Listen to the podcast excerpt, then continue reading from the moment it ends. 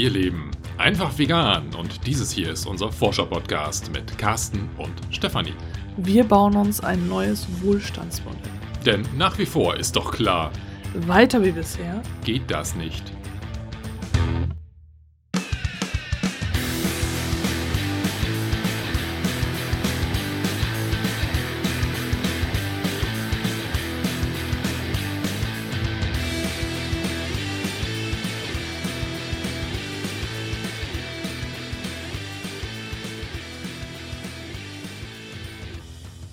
In dieser Folge stellen wir wieder ein Buch vor. Und zwar heißt das Buch Letzter Ausweg Permakultur von Jonas Gampe. Und es wurde uns wieder freundlicherweise vom Löwenzahn Verlag zur Verfügung gestellt. Und wir werden es auch wieder, wie auch das Buch von Rob Hopkins, dann im Anschluss in gute Hände geben. Wenn du dieses Buch haben möchtest, dann schreib uns einfach eine E-Mail an post von herzenvegan.de, von herzenvegan in einem Wort ohne Bindestriche oder kommentiere unter dem entsprechenden Post im von Herzen Vegan Clan. Und das Ganze würde ich sagen, mach das bitte bis zum 20. Dezember. Dann können wir das auch noch vor Heiligabend verschicken und dann hast du es als Weihnachtsgeschenk zum Beispiel, wenn du das möchtest. Und das ist also die Möglichkeit, wir geben das weiter. Du brauchst einfach nur zu schreiben, dass du es gerne hättest. Und dann gucken wir am 21. Dezember morgens, äh, wer da alles geschrieben hat und losen dann unter den Menschen, die geschrieben haben, aus. Und wenn du dann der oder diejenige bist, der oder die ausgelost wurde, dann bekommst du von uns eine Nachricht und kannst uns dann deine Adresse mitteilen und dann verschicken wir das sofort und dann sollte es eigentlich noch vor Heiligabend ankommen. Gehe ich jetzt mal von aus. Vielleicht auch nicht. Wir äh, stecken ja nicht so in der Post drin und wir wissen natürlich auch nicht, was bis dahin noch alles passieren wird. Aber das ist jetzt so der Plan, ja. Und ähm, damit du weißt, ob du denn jetzt dich an dieser ja, sozusagen Verlosung beteiligen möchtest, äh, erzähl mir dann natürlich erstmal, worum es geht in dem Buch. Und ich muss vorab sagen, dass nur Carsten das Buch gelesen hat, denn ich habe es angelesen und habe dann gemerkt, es, es äh, reißt mich nicht so vom Hocker, es reißt mich nicht so mit, es ist nicht so mein Thema und äh, weil wir aber natürlich dich begeistern wollen von den Dingen, die wir hier erzählen, hat Carsten das Buch dann gelesen, weil Carsten äh, momentan oder generell oder überhaupt äh, sich sehr für Permakultur begeistert. Es gab ja auch schon zwei Podcast-Folgen. Die Folge 195 und Folge 222 waren auch schon Podcast-Folgen zum Thema Permakultur. Carsten hat auch schon zwei Blogposts zu diesem Thema geschrieben, also äh, kannst du da gerne lesen und reinhören. Und da ich jetzt halt in der Folge wieder relativ wenig sagen werde, rede ich am Anfang ganz viel, damit du meine Stimme auch noch hörst und so, ne? Carsten kommt gleich auch zu Wort, also keine Sorge. Ich möchte nur noch einmal vorlesen, was noch so auf dem Buchdeckel draufsteht. Nämlich äh, außer dem Titel Letzter Ausblick Permakultur steht da noch, ähm, so krempeln wir unsere Landwirtschaft um und sichern unser Überleben, Konzepte, Pläne, Hintergrundwissen. Und hinten drauf steht Game Changer Permakultur. Lass uns die Landwirtschaft umgraben mit Permakultur, denn allein mit der Umgestaltung der landwirtschaftlichen Grundstruktur wäre die gesamte Menschheit in nur wenigen Jahren klimaneutral. Was das bedeutet? Dass wir mit einer Permakultur-Agrarwende die Welt retten können, wenn die Big Player mitspielen. Also weg von der Monokultur hin zu multifunktionalen Ökosystemen. Wie das konkret funktioniert, erklärt Jonas Gampe in diesem Buch. Er liefert dir das nötige Hintergrundwissen und Werkzeug. Anbaupläne, Konzepte, Kalkulationen und Umsetzungshilfen. Für große Flächen, aber auch für die kleinsten Fleckchen Erde. Angepasst an verschiedenste Umstände und Bedürfnisse. Dann heißt es nur noch Ärmel hochkrempeln und loslegen. Bist du dabei? Und als ich das gelesen hatte, äh, habe ich gedacht, das ist doch das genialste Buch überhaupt, was äh, jetzt die Landwirtschaft eben tatsächlich umkrempeln wird. Und das muss einfach Menschen begeistern, die sich mit Landwirtschaft beschäftigen. Und ich hatte in meinem letzten Bildungsurlaub eine Person, ähm, die genau sowas nachgefragt hat, die eine alte Gärtnerei ihrer Eltern übernommen hat und diese jetzt ökologisch eigentlich äh, umstellen wollte. Und ich habe gedacht, hey, das ist das Buch, das ist dein Buch, schau da rein, guck es dir an. Sie hat es dann mitgenommen äh, und hat es am nächsten Tag wiedergebracht und hat gesagt, also sorry, ich glaube nicht, dass wir damit die Welt retten werden. Und mit diesem pessimistischen Ausspruch, der mich ehrlich gesagt so ein bisschen ähm, irritiert hat, muss ich mich jetzt mal an Carsten wenden und sagen, ja, ey, sorry, ist es so? Nein, ganz klar, nein. Ja, was soll ich dazu anderes sagen? Ich bin halt begeistert von Permakultur und finde auch dieses Buch total super ähm, und kann tatsächlich so den, den Eindruck und auch den Ausspruch ähm, von, von deiner Teilnehmerin da in dem Bildungsurlaub auch gar nicht richtig nachvollziehen. Ich habe da eher den Eindruck, dass ähm, da wirklich das Konzept der Permakultur noch nicht so wirklich ähm, gegriffen hat oder verstanden wurde, sondern eher oberflächlich einfach mal äh, in, ins Thema hineingeschaut wurde und das alles, weil es Permakultur ist halt ein komplett anderer Ansatz als das, was wir heute so in der Landwirtschaft leben, dass aufgrund dieses Kontrasts das Ganze halt vorverurteilt wurde. Das erstmal so vorweg, um die Antwort von, von oder zu dieser Frage zu geben. Ähm, und ich möchte jetzt tatsächlich mal auf das Buch zu sprechen kommen, weil um das geht es ja heute. Nicht umsonst sind wir auch bestrebt daran, das nachher in, in uh, wohlbehaltene Hände weiterzugeben äh, an weitere interessierte Menschen. Und ähm, ich muss sagen, dieses Buch selber, das hat bei mir genau den gegenteiligen Effekt ausgelöst. Ähm, ich war total hin und weg, als ich das das erste Mal in die Hand bekommen habe. Und zwar alleine schon von der Aufmachung. Also der Titel ist halt prägnant, so letzter Ausweg, Permakultur. Ne? Aber klar, dass das zieht. Das war auch der Grund, weswegen ich mich da für dieses Buch interessiert habe.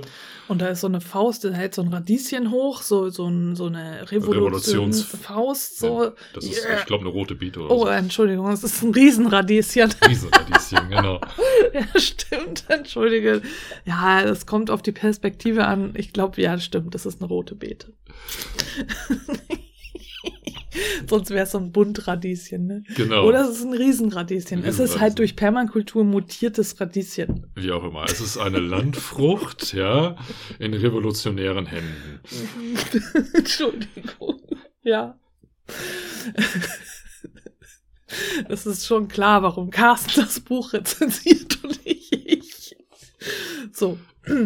Genau. Und äh, insgesamt macht das Buch einen unglaublich neugierig stimmenden Eindruck. Also sehr viel bebildert, es ist äh, sehr klar strukturiert, es ist einfach schön zu lesen, haptisch. Also es ist so, weiß ich nicht, man, ich habe mich vom ersten Moment, wo ich das Buch in die Hand genommen habe, richtig wohlgefühlt damit und war total neugierig, das Buch auch zu lesen.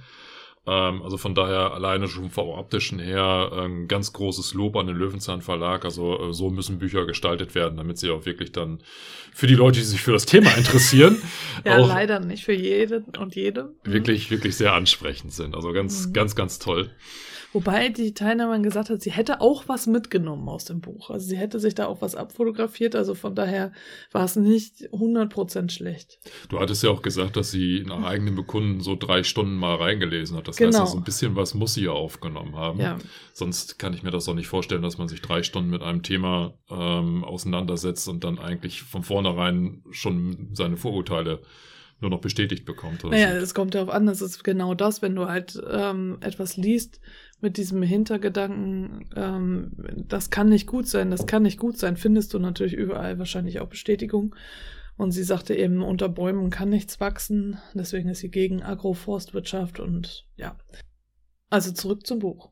Ja, also Bäume spielen in dem Buch oder in dem Gesamtkonzept eigentlich eine sehr, sehr große Rolle. Und ähm, ich habe mich damals auch gefragt, warum heißt es denn jetzt unbedingt letzter Ausweg Permakultur?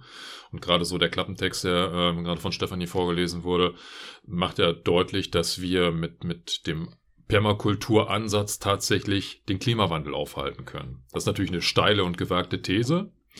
Ähm, schließt natürlich alles andere aus, was man sonst noch hinsichtlich des Klimawandels noch als Aktivitäten so ähm, durchführen kann, muss, soll, wie auch immer. Ähm, und deswegen war ich neugierig, einfach mal zu wissen, was, was schreibt Jonas Gampe, um, um diese These eigentlich zu verdeutlichen oder ähm, ja, wie, wie leitet er das ab? Und ähm, seine Sichtweise ist da relativ einfach und, und simpel nachzuvollziehen.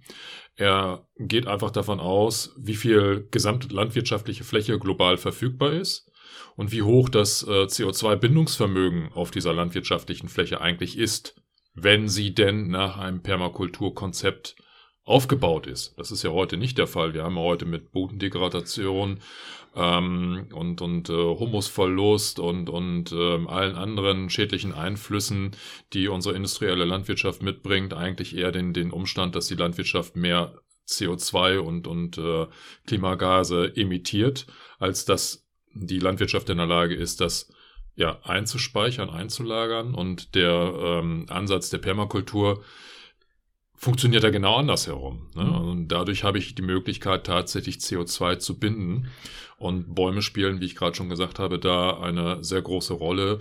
Agroforstwirtschaft hast du vorhin schon angesprochen. Also die Konzepte, die Jonas Gamper in seinem Buch aufgreift, sind tatsächlich dadurch geprägt, dass sehr viel auch mit Bäumen in der Landwirtschaft gearbeitet wird, auch in der industriellen Landwirtschaft um tatsächlich stabile Ökosysteme zu schaffen, weg von Monokulturen hin zu einer größeren Vielfalt, Pflanzen, aber auch generell Artenvielfalt, die dazu führt, dass die einzelnen Pflanzen tatsächlich für sich stärker sind, das ganze System resilienter wird und dementsprechend auch ähm, ganz anders mit, mit ähm, bevorstehenden klimatischen Einflüssen und Veränderungen ähm, klarkommt ähm, nicht mehr ganz so fragil ist wie äh, das, was wir heute leben, was, äh, wenn es mal zu viel regnet oder zu wenig regnet, habe ich sofort irgendwie Missernten oder Ernteverluste.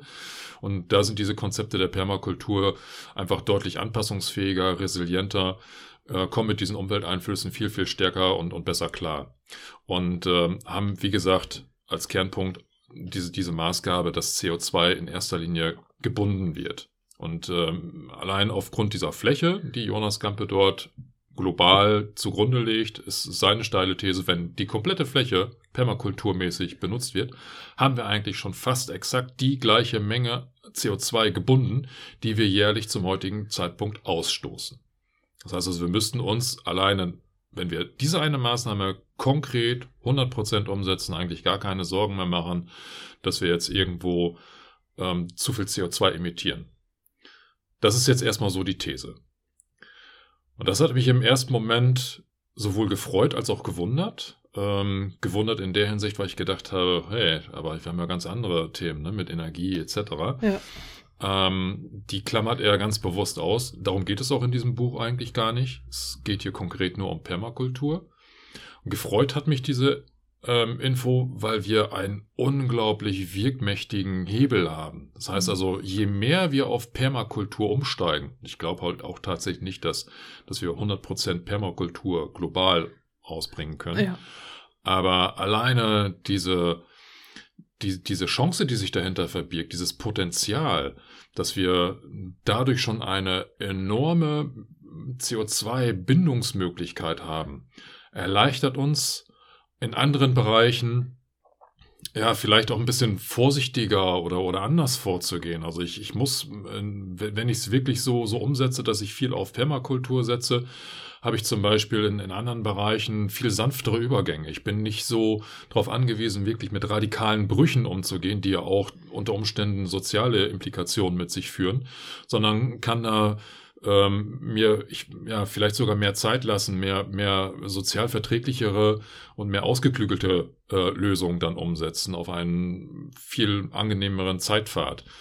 Und ähm, das war für mich eigentlich wirklich so die, die Kernbotschaft, dass das äh, freudige Element, sage ich jetzt mal so, ähm, weil so hatte ich Permakultur bisher noch nicht begriffen. Permakultur hatte ich zwar begriffen als Teil einer Lösung, aber es war für mich immer Mosaikstein, aber dass dieses Mosaiksteinchen wirklich so groß und so chancenreich ist, dass da so viel Potenzial hintersteht, dass ich allein mit diesem Mosaiksteinchen eigentlich das Gros oder generell unser, unser Problem schon lösen könnte. Ähm, das war mir bisher bis zu diesem Buch eigentlich auch gar nicht bewusst. Dort steht natürlich auf dem Klappentext nicht nur, ist der letzte Ausweg, sondern ähm, es wird auch angedeutet, dass es um Konzepte, Pläne und Hintergrundwissen geht. Und das ist tatsächlich etwas, was dieses Buch so ein bisschen von anderen Permakulturbüchern abhebt. Und zwar werden hier weniger die Grundlagen behandelt. Also wenn, wenn du tatsächlich Interesse am Permakulturthema hast, dich aber mit den Grundlagen noch nicht so sicher fühlst, dann hör gerne mal in die vorher genannten Podcast-Folgen rein oder lies die Blogartikel, die ich dazu geschrieben habe, mal durch. Ähm, beschäftige dich so ein bisschen. Du musst also aus meiner Sicht schon so ein bisschen Vorwissen mit reinbringen, um mhm. erstmal zu verstehen, was ist Permakultur. Ja, das ist eher so ein Praxisbuch eigentlich. Es ist tatsächlich ein ne? Praxisbuch, ne? ja. genau. Es, es geht hier schon da, äh, in, in die Richtung, Personen zu überzeugen, die bisher mit Permakultur weniger oder gar keinen Kontakt hatten. Ähm, schon so diesen Kontrast herzuführen, ich sage jetzt mal so ganz platt, ein Landwirt, der vorher rein industriell gewirtschaftet hat, vielleicht auch konventionell, ähm, der soll jetzt erstmal mit, mit diesem Buch damit konfrontiert werden, dass der Permakulturansatz tatsächlich zukunftsträchtiger ist in vielerlei Hinsicht. Und da dienen halt die Konzepte und Pläne, die Jonas Campbell dort aufgebaut äh, hat und äh, skizziert hat dazu, um genau diese Überzeugungsarbeit zu leisten. Aber ähm, es wird halt tatsächlich nicht so fundamental erklärt, was ist Permakultur im Detail. Also wo, wo steckt da die, die ethische Komponente? Was sind so die Leitsätze? Wie wird das nachher alles so umgesetzt? Also viel von diesem Basiswissen ähm, setzt er voraus. In einigen Stellen baut er es schon in seine Beschreibung mit ein, aber nicht so vollumfänglich, dass äh, jemand, der das erste Mal mit Permakultur in Kontakt kommt und dieses Buch in die Hand bekommt, von vornherein weiß, okay, worum geht's jetzt im Detail.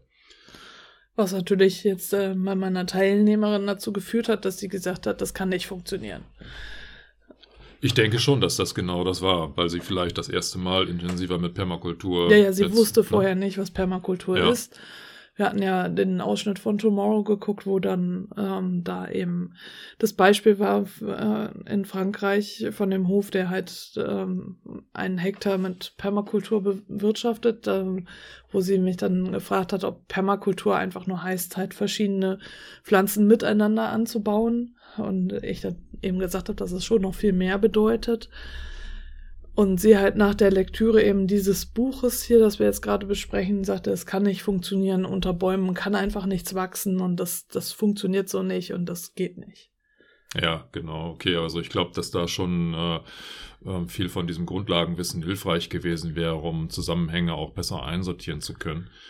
Ähm, das, was Jonas Gampi an Konzepten aufstellt, äh, hat auch eine, eine ganz breite ja, Palette oder eine, eine Bandbreite von, von großen Flächen, wo jetzt Landwirte in einer industriellen Landwirtschaft von profitieren und ähm, tatsächlich mal abstrahieren können, Mensch, ich habe so und so viele Hektar Landfläche zur Verfügung. Wie würde sich diese Landfläche eigentlich gestalten, wenn ich das jetzt im Rahmen der Permakultur aufbaue? Bis hin zu kleineren äh, Flächen, ähm, keine Ahnung, ähm, Personen, die relativ großes äh, Grundstück haben ähm, und, und da irgendwas machen wollen, aber auch Personen, die ein kleineres Grundstück haben, kleinen Garten und da tätig werden wollen, bis hin zur letzten, ich sag jetzt mal, Minimalausbaustufe auf dem Balkon. Das ist so diese Skalierung, die Jonas Gampe da vorgibt. Und in allen Bereichen wird halt genau dieses Element Baum sehr augenfällig. Mhm. Ähm, das Schöne an diesem Buch ist, dass äh, Jonas Gampe dort tatsächlich mit äh, gemalten Skizzen arbeitet. Also ich bekomme einen visuellen Eindruck, wie sieht eigentlich aus einer Vogelperspektive auf dem Plan nachher so ein Permakulturkonzept aus? Wie sind die einzelnen äh, Elemente, also in der Permakultur spricht man von Elementen miteinander verknüpft, beziehungsweise wie sind die dort ähm, ja, eingeflochten? Und gibt es eine bestimmte Struktur oder gibt es keine Struktur? Und also diese, dieser visuelle Eindruck, der ist ja wirklich sehr, sehr schön aufgebaut. Und das tragende Element ist, dass, dass diese Systematik, die er dort aufbaut, sich in allen Größenordnungen und Skalierungen irgendwie wiederfindet. Mhm. Ähm, das heißt also, ich gucke quasi auf so einen ganz großen Acker, also viel Hektar und, und sehe, okay, da gibt's halt Flächen, die sind mit, äh, mit Büschen und äh, mit äh, Bäumen versehen. Ähm, dann gibt es, keine Ahnung, Getreidebereiche, da wo ganz normal Getreide angebaut wird, aber das ist keine Brachfläche, so wie ich es heute kenne, sondern die sind so mehr oder weniger reihenförmig aufgebaut. Und ähm, zwischen diesen Reihen stehen halt weiterhin Bäume. Unter diesen Bäumen werden halt, keine Ahnung, Gemüse oder, oder Pilze oder was auch immer irgendwie noch angepflanzt, also äh, eine, starke Untermischung. Und das findet sich halt in verschiedenen Größenordnungen. Also bis hin zum, zum Garten, wo dann auch geguckt wird, was für Nutzfläche habe ich, was äh, für, für Sträucher, was für Bäume, ähm, bis hin zu, zur Frage, welche Baumarten, Baumtypen will ich da jetzt eigentlich drin haben? Sind es ja Obstbäume oder äh, möchte ich vielleicht äh, Bäume haben, die Nüsse ähm, abwerfen oder plane ich halt langfristig, dass ich vielleicht auch ähm, ja, Edelhölzer nehme, also ähm, dass, dass der Landwirt dann auch Forstwirtschaft mit betreibt. Mhm. Das ähm, Schöne daran ist, dass das hier auch mit, mit Erträgen gerechnet wird, um zu gucken, was, was würde mich denn eine solche Art und Weise des Landbaus nachher, ähm, äh, was, was für Erträge würde ich dann bekommen, auch monetär, nicht nur mengenmäßig, mhm. sondern auch nach aktuellen Marktpreisen, was würde ich dann verdienen und was für Kosten habe ich eigentlich, wie groß ist mein Arbeitsaufwand. Und ähm, da spielt Holz auch so eine Rolle, dass äh, Jonas Gamper auch ähm, differenziert zwischen äh, Bäumen, die schnell wachsen und schnell Erträge bringen. Ähm, Im Vergleich zu Bäumen, die vielleicht ein bisschen veredelt sind, länger äh, brauchen, aber dann teureres Holz geben, ne? die vielleicht auch eher nach, nach 10, 20, 30, 40 Jahren dann ähm, so weit sind, dass sie ähm, wieder abgeholzt werden und dann weiterverarbeitet werden, dann der Landwirt aber an der Stelle von diesem Holz tatsächlich dann einen höheren Ertrag dann erhält oder aus dem Holz einen höheren Ertrag erhält. Und das sind so, so Konzepte, die wirft er auf. Und deswegen hat der, der Baum an sich einen relativ großen Stellenwert daran. Ähm, und ich weiß jetzt nicht ganz genau, wo diese Vorbehalte herkommen, dass unter Bäumen nichts wächst. Das ist vielleicht so, ich gucke in den typischen Wald rein und stelle halt fest, unten eine Bodenfläche ist halt irgendwie mit Laub und ein paar Pilze und ja, da ist halt nicht Wobei, so viel. da wächst ja auch was, ne? Also ich habe da gerade auch drüber nachgedacht. Ihr Beispiel war der Walnussbaum, dass unter dem Walnussbaum halt nichts mehr wächst. Aber das ist halt der Walnussbaum. Es gibt ja nicht nur Walnussbäume. Also von daher, ja, also auch im Wald, der Waldboden ist ja auch nicht nackt. Ja, es geht ja auch gar nicht darum, dass ich wirklich das, das, äh, das Feld wirklich bis an den Baumstamm heranwachsen lasse. Ne? So ist das Konzept nicht. Die Konzepte sehen schon vor, dass ich die, die äh, Feldflächen so gestalte, dass ich da mit meinem bestehenden Gerät durchkomme. Ja. Also äh, da ist Jonas Kamper auch tatsächlich äh, jemand, der sagt, Mensch, du hast einen Landwirt, der hat heute äh, einen Traktor, der hat heute seine äh, Mähdrescher, der hat, keine Ahnung, seine, äh, seinen gesamten mhm. Fuhrpark, den schmeißt er nicht von heute auf morgen weg. Da ja. hat er ganz viel Geld investiert, muss die vielleicht noch abbezahlen. Nur weil er jetzt auf Permakultur umstellt, wird er nicht auf manuelle Arbeit umstellen. Mhm. Also muss ich Konzepte entwickeln, wo er diese Gerätschaften auch weiterhin einsetzen kann. Mhm. Deswegen sind in seinen äh, Permakulturgestaltungen, die er in diesem Buch vorstellt, zum Beispiel auch die Flächen so skaliert, dass äh, der Bauer da mit seinem ganz normalen Gerät auch locker durchfahren kann. Also er mhm. kann seine Arbeitsschritte weiterhin so ausführen ähm, umfährt dann aber die Baumreihen. Also die sind ja so, so S-förmig oder schlangenförmig angelegt, dass er dann quasi um diese Baumreihen herumkurft und er kommt gar nicht in Stammnähe. Ja. So, und es werden auch Bäume gepflanzt, die äh, ganz klar äh, vom Wurzelwerk her Tiefwurzler sind. Mhm. Die werden quasi so äh, als, als äh, Elemente zwischen den Feldreihen gepflanzt, damit eben auch sichergestellt werden kann, dass da beim Pflügen nicht äh, irgendwo die, die Wurzeln gekappt werden. Ähm, und gleichzeitig habe ich dann aber ähm, Sonnenschutz, Windschutz. Durch das Wurzelwerk wird der Boden aufgelockert. Ähm, der Boden hält an der Stelle viel mehr Feuchtigkeit. Äh, die Nährstoffversorgung nimmt zu, dadurch, dass die Bäume eben die Nährstoffe aus den tieferen Erdschichten nach oben ziehen.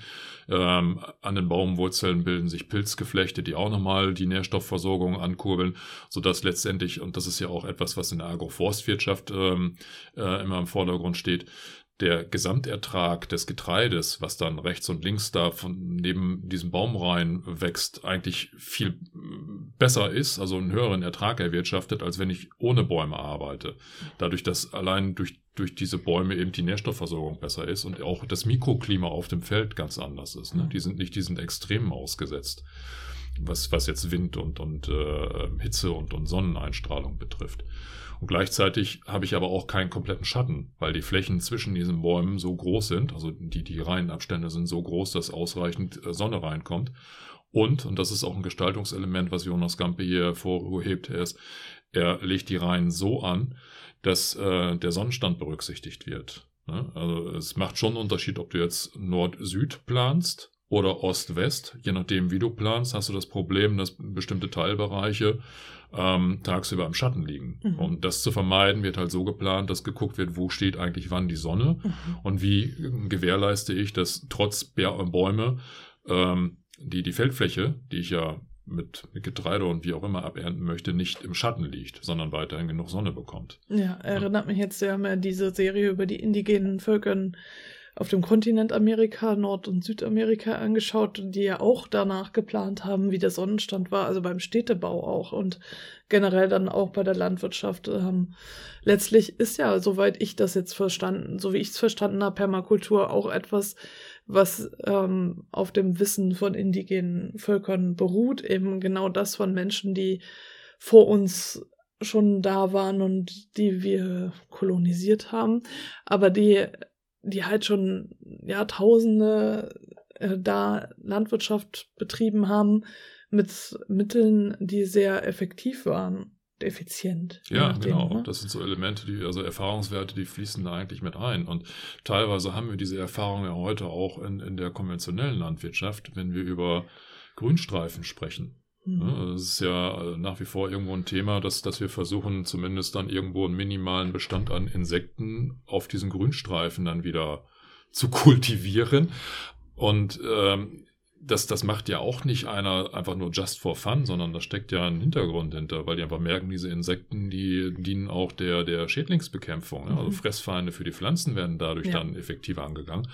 Und auch das trifft sich ja oder findet sich ja in der Permakultur wieder, ja. dass ich durch diese Grünstreifen und die, die Hecken und, und äh, die einzelnen Elemente eben dafür ähm, sorge, dass äh, eine auch eine Insektenpopulation entsteht, die hilft, ein resilienteres System aufzubauen. Ich habe da nicht mehr so diese Notwendigkeit, mit irgendwelchen Insektiziden, Fungiziden etc. alles tot zu spritzen, sondern das Ökosystem kann da selber dann austarieren. Ja. Ne? Das funktioniert jetzt nicht nach dem Baukastenprinzip, ich baue das auf und am nächsten Tag ist alles tutti. Ne? Gerade totgespritzte Ackerflächen brauchen halt äh, ein bisschen mehr Anlauf. Sagt er da eigentlich was drüber? Wie man jetzt äh, totgespritzte Ackerflächen in ökologisch permakulturmäßig wertvollen Boden umwandeln kann? Ähm, nicht so direkt. Ähm, es, es, gibt da ganz andere Bereiche, zum Beispiel Bodenaufbau. Das ist mhm. ja so die, die Frage, die dahinter steht. Also kann sich hier schon in, in äh, einzelnen Facetten ableiten, aber das Buch hat nicht den, den Hintergrund, jetzt tatsächlich Konzepte für Bodenaufbau zu geben. Was er berücksichtigt, ist tatsächlich der Umstand der Landwirte, dass wenn ich eine bestimmte landwirtschaftliche Fläche habe, ich nicht die komplette Fläche zu 100 Prozent jetzt auf Permakultur umstelle.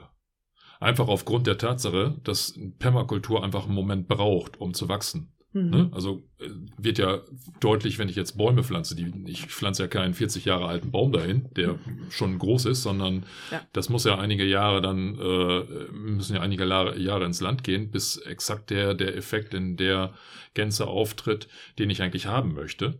Und da sprechen wir über Jahrzehnte. Also das sind tatsächlich Planungen, die generationsübergreifend gedacht werden müssen. Mhm. Dass wenn Landwirte äh, ihre ähm, ihr, ihr, ihr Erbe quasi weitergeben an äh, die, die Nachfolgegeneration, dass die erst den vollen Nutzen daraus bekommt. Das heißt jetzt nicht, dass vorher kein Nutzen generiert wird, der steigt an. Also Jonas Gampe sagt auch, dass ungefähr nach 40, 50 Jahren so, so der, der Maximumpunkt erreicht ist und dann muss aber sukzessive auch immer nachgepflanzt werden. Also gerade bei Bäumen, die ähm, bestimmte Erträge erst nach 40, 50, 60 Jahren haben, muss man natürlich schauen, dass, dass ich nicht nach 60 Jahren hingehe und hau alle Bäume weg und fange das Ganze wieder von vorne an und brauche wieder 60 Jahre, sondern das muss sich natürlich dann so ähm, gestalten, dass ich vielleicht nach zehn Jahren schon mal die ersten Bäume entnehme und nochmal neu pflanze, dass ich also kontinuierlich immer Bäume habe, die in der maximalen Ertragsbreite dann äh, aktiv sein können. Ähm, aber das braucht halt Zeit und deswegen geht Jonas Gampe ganz klar mit dem Ansatz dahin und sagt, du nimm erstmal einen Teilbereich, mach den Rest erstmal so, dass du weiterhin Geld verdienst. Ja? Du musst ja wirtschaftlich überleben können. Und äh, Permakultur, das baust du jetzt erstmal auf an, an bestimmten Flächen. Und du wirst aber auch schon vom, vom ersten äh, Jahr her bestimmte Erträge haben. Mhm. Ja. Und, und das ist ja das, das Schöne an diesem Buch, dass er das ausrechnet ähm, was ich gerade schon sagte, er, er, geht hin und sagt, du hast äh, in diesen Konzepten ähm, Bäume, die ähm, Obst abwerfen, die Nüsse abwerfen. In bestimmten Bereichen hast du ähm, Totholz abgelegt, was du mit ähm, Pilzen impfst, sodass du dann auch ähm, Pilze wie, keine Ahnung, Shiitake, Kräuterseitlinge etc. bekommen kannst. Also das, was eben auf Bäumen wächst. Ich weiß nicht, ob Kräuterseitling habe ich jetzt so genannt, aber egal. Ähm, also Pilze, die auf Bäumen wachsen, die auch einen entsprechenden Marktwert haben. Ähm, du hast ähm, Hecken ähm, und, und Büsche, die, ähm, sag jetzt mal, äh, Beeren und, und äh, ähm, ja, solche, solche Früchte abwerfen, die du dann äh, ernten kannst. Ähm, und du kannst weiterhin dein, dein Getreide anbauen und vielleicht unter den Bäumen, je nachdem, wie sich die Flächen dort gestalten, auch nochmal Gemüse mit reinbringen. Und äh, das ist der große Unterschied. Vorher hast du eine Monokultur. Ne? Du hast da, keine Ahnung, dein Weizen oder dein Mais und hast, lebst von, von dieser einen Pflanze. Wenn die Ernte schlecht ausfällt, dann hast du Pech. Wenn die Ernte gut ausfällt, ja, holla die Waldfee. Aber ähm, bei der Permakultur profitierst du von der Diversität. Ähm, das heißt, du musst auch andere Vertriebswege aufbauen. Du kannst mhm. jetzt nicht hingehen und sagen, ich ernte jetzt erstmal alles ab und habe einen Abnehmer, ja. sondern ähm, da im Hintergrund spielt dann auch so der, der Bereich Hofladen und Direktvermarktung, vielleicht auch Solavi. Ne? All diese, mhm. diese Bereiche laufen damit rein, um zu gucken, wo kann ich eigentlich diesen, diesen breiten Ertrag, den ich da jetzt auf dieser Fläche habe, tatsächlich so gut umsetzen, dass ich da auch als Landwirt gut von leben kann ohne jetzt irgendwo an, an Großabnehmer heranzutreten, die, keine Ahnung, mein Mais oder mein, äh, mein, mein Getreide vorher in Tonnagen abgenommen haben, sondern äh, tatsächlich dann ja eher gucken Kleinverbraucher, Endverbraucher, um auch höhere Margen zu erwirtschaften, dass dann halt dieser, dieser Handelsweg dann möglichst klein gehalten wird, was ja auch die regionale und äh, lokale Wirtschaft wieder stärker fördert. Das sind so Ansätze, die er damit einbaut. Die äh, rechnet er monetär aus und ähm, hält dann auch den Arbeitsansatz dagegen. Also je nachdem, wie groß die Fläche ist, ähm, rechnet er aus, so und so viele Stunden musst du pro Jahr für, keine Ahnung, ähm, für Pflege aufbringen. Ähm, der Erstaufbau dieser Struktur braucht so und so viel Zeit. Und das macht er auf zweierlei Hinsicht, diese Kalkulation. Erstmal sagt er, was fällt überhaupt an Arbeit an? Ähm, wie viele Stunden brauchst du dafür? Und der zweite Ansatz ist, er nimmt dann den marktgängigen Lohn von, sag jetzt mal, Landschaftsgestaltern oder von, von, von Fachkräften, ähm, setzt den dagegen und sagt, okay, wenn du es nicht selber machen kannst, sondern dir extern Profis reinholst, die das dann für dich machen, rechne mit diesen Kosten. Mhm. So, und das ist äh, eine ganz schöne Rechnung, auch nachher für Personen, die einen eigenen Garten haben und diese Konzepte dort leben wollen. Du kannst dann halt selber entscheiden, wie viel Geld steht dir zur Verfügung. Mhm. Was, was musst du eigentlich investieren? Kannst du es aus Eigenmitteln machen? Aber es sind jetzt tatsächlich nicht diese horrenden Werte. Ne? Wobei das skaliert, also er, ähm, da er viele Elemente mit reinbringt, wie ähm, es macht schon einen Unterschied, ob du jetzt äh, veredelte Obstbäume mit reinnimmst oder nicht veredelte. Es sind, ähm, ich, ich, weiß jetzt nicht um welchen Faktor, ähm, aber ähm, das waren schon extreme Kostenunterschiede ähm, musst du natürlich überlegen, was, was ist dir Mehrwert. Ne? Also die, die billigen, die werfen halt vielleicht schnell einen Ertrag ab und die veredelten, die kommen halt ein bisschen später mit größeren Erträgen. Ähm, willst du lieber schnell möglichst viel Geld wieder erwirtschaften oder kannst du längerfristig planen? Wie sieht es jetzt mit, mit Hölzern aus, wo du zum Beispiel Pilzkulturen anbaust? Ähm, wie viel davon hast du vielleicht jetzt schon? Ne? Bist du vielleicht Waldbesitzer, hast schon Totholz, was mhm. du einbringen kannst? Ähm, oder musst du es halt neu kaufen, um diese Kulturen aufzubauen. Später, wenn du so eine Permakulturstruktur ähm, hast, hast du ja dein eigenes Totholz. Ne? Du nimmst dir auch immer Holz, um Bäume wieder neu wachsen zu lassen. Und dieses entnommene Holz kannst du entweder vermarkten oder tatsächlich dann für deine eigene Pilzzucht weiterverwenden, sodass du eigentlich keine direkten Kosten dann hast. Ähm, das sind so alles Elemente, die berücksichtigt er in der Kalkulation. Und äh, das ist tatsächlich etwas, was ich in diesem Buch das erste Mal so gesehen habe, dass du wirklich eine, eine greifbare Vorstellung bekommst, was heißt das eigentlich, Permakultur in Aktion zu sehen. Ne? Das, ähm, alle anderen Bücher, die ich bisher gelesen habe, war mehr ähm, ja schon an den äh, Grundlagen orientiert, vielleicht auch im Praxisbezug, wie du es aufbaust. Aber diese Abstraktion, ähm, ist das eigentlich wirtschaftlich? Und was heißt das von der wirtschaftlichen Effektivität her eigentlich oder Effizienz oder was, was hast du als Output und was musst du reinbringen und sowas? Das fehlte bisher in den anderen Büchern. Und wenn du jetzt in einem Satz sagen würdest, was hat dich am meisten beeindruckt an dem Buch, was wäre das?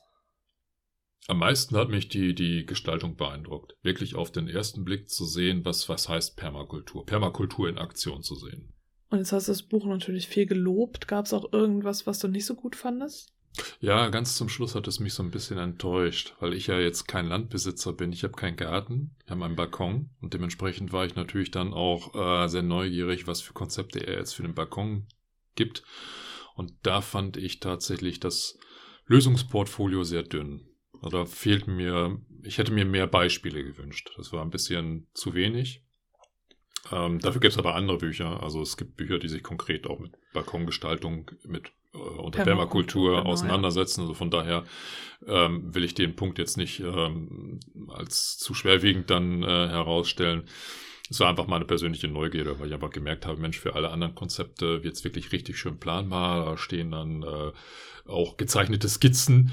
Ähm, und ja. Auf dem Balkon gibt es keine Skizzen. Gibt es keine Skizzen, gab es halt nur so, so ein paar Punkte, die man halt einsetzen kann oder als, als Privatperson mhm. ohne Land machen kann. Und ja, da hätte ich mir tatsächlich so ein bisschen mehr Gestaltungshintergrund äh, gewünscht. Und was würdest du jetzt sagen, für wen das Buch geeignet ist? Wer sollte jetzt schreiben, dass er oder sie das Buch haben möchte? Also prinzipiell, wenn, wenn du, liebe Hörerinnen, liebe Hörer, Interesse am Thema Permakultur hast, greif zu. Schreib uns, nimm an dieser Verlosung teil. Dieses Buch lohnt sich auf alle Fälle. Ich finde es für, für eigentlich alle Personen ähm, wichtig, die sich generell mit Permakultur auseinandersetzen wollen.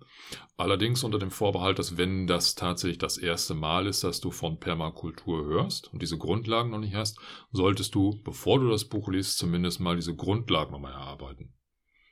Aber wenn, wenn du das hast, dann wird dir dieses Buch auf alle Fälle helfen. Aber du musst halt eine Begeisterung für Permakultur haben. Hm? Ja, deswegen haben wir ja natürlich dieses äh, Negativbeispiel in Anführungsstrichen auch noch äh, gebracht. Also habe ich das erzählt. Wenn du also dich für Permakultur nicht öffnen kannst, äh, dann ist das Buch nichts für dich. Nee, also ich glaube, es wird schwer sein, jemanden, der äh, für den Permakultur vom, vom eigenen, von der eigenen Lebensrealität noch zu weit entfernt ist äh, solche Personen damit zu überzeugen. Also ich glaube, da muss noch ein bisschen mehr angefüttert werden, Permakultur noch ein bisschen anders äh, an, ja, äh, näher gebracht werden und dann irgendwann kann man mit solchen äh, praxisbezogenen Büchern dann äh, aufwarten.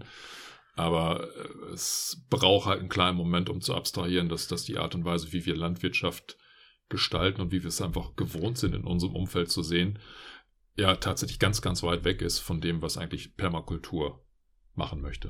Wobei ich halt auch eine Teilnehmerin da hatte, deren Bruder eine Schweinemast hat und der aber dann auch äh, Felder bewirtschaftet und die das Buch sehr interessant fand, weil sie versucht, ihrem Bruder Alternativen nahezubringen, die ja auch vorher nichts von Permakultur gehört hatte, aber da generell eben offen war. Das heißt, die eigene Einstellung ist da wichtig. Wenn du ähm, eher ablehnend durch die Welt gehst und gerade damit überhaupt nichts anfangen kannst, dann ist das Buch auf keinen Fall was für dich.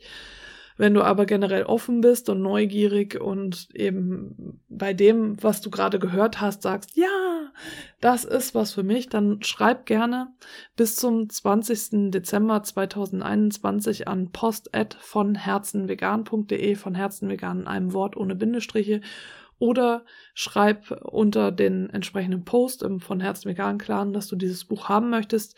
Am 21. Dezember melde ich mich dann, ich melde mich dann bei allen, ähm, ob du es jetzt gewonnen hast oder nicht. Ähm, und wie gesagt, es wird halt unter allen Einsendungen verlost. Wir haben halt nur dieses eine Exemplar und das geben wir dann weiter.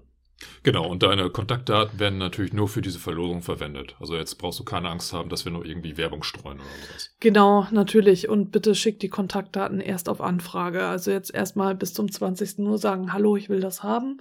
Und wenn äh, du dann der oder diejenige sein solltest, der oder die ausgelost wird, dann ähm, bekommst du nochmal Bescheid und dann können wir äh, dir das Buch zuschicken oder wir treffen uns unter einer Brücke, brauchst du kein, keine Kontaktdaten anzugeben. ganz anonym, das ist auch alles möglich, wenn das hier in der Nähe ist. Also wir fahren jetzt nicht durch ganz Deutschland, um möglichst anonym das Buch zu begeben, aber äh, wir wollen deine Adresse nicht. Und es geht nur darum, dass ähm, wir dir das Buch zukommen lassen. Genau. Und es lohnt sich. Ja, dann würde ich sagen, sind wir jetzt am Ende dieser Folge angekommen. Ist jetzt ein bisschen kürzer als die Stell dir vor Folge, aber es ist halt einfach ein, ein kompakteres Thema, nicht so ausufernd. Und außerdem hat ja nur Carsten das gelesen. Und bevor wir jetzt zu unserer Abschlussformel kommen, möchte ich mich auf jeden Fall noch ganz herzlich bei allen Menschen unterdan äh, unterdanken. Hallo? Ja, du kannst dich unterdanken.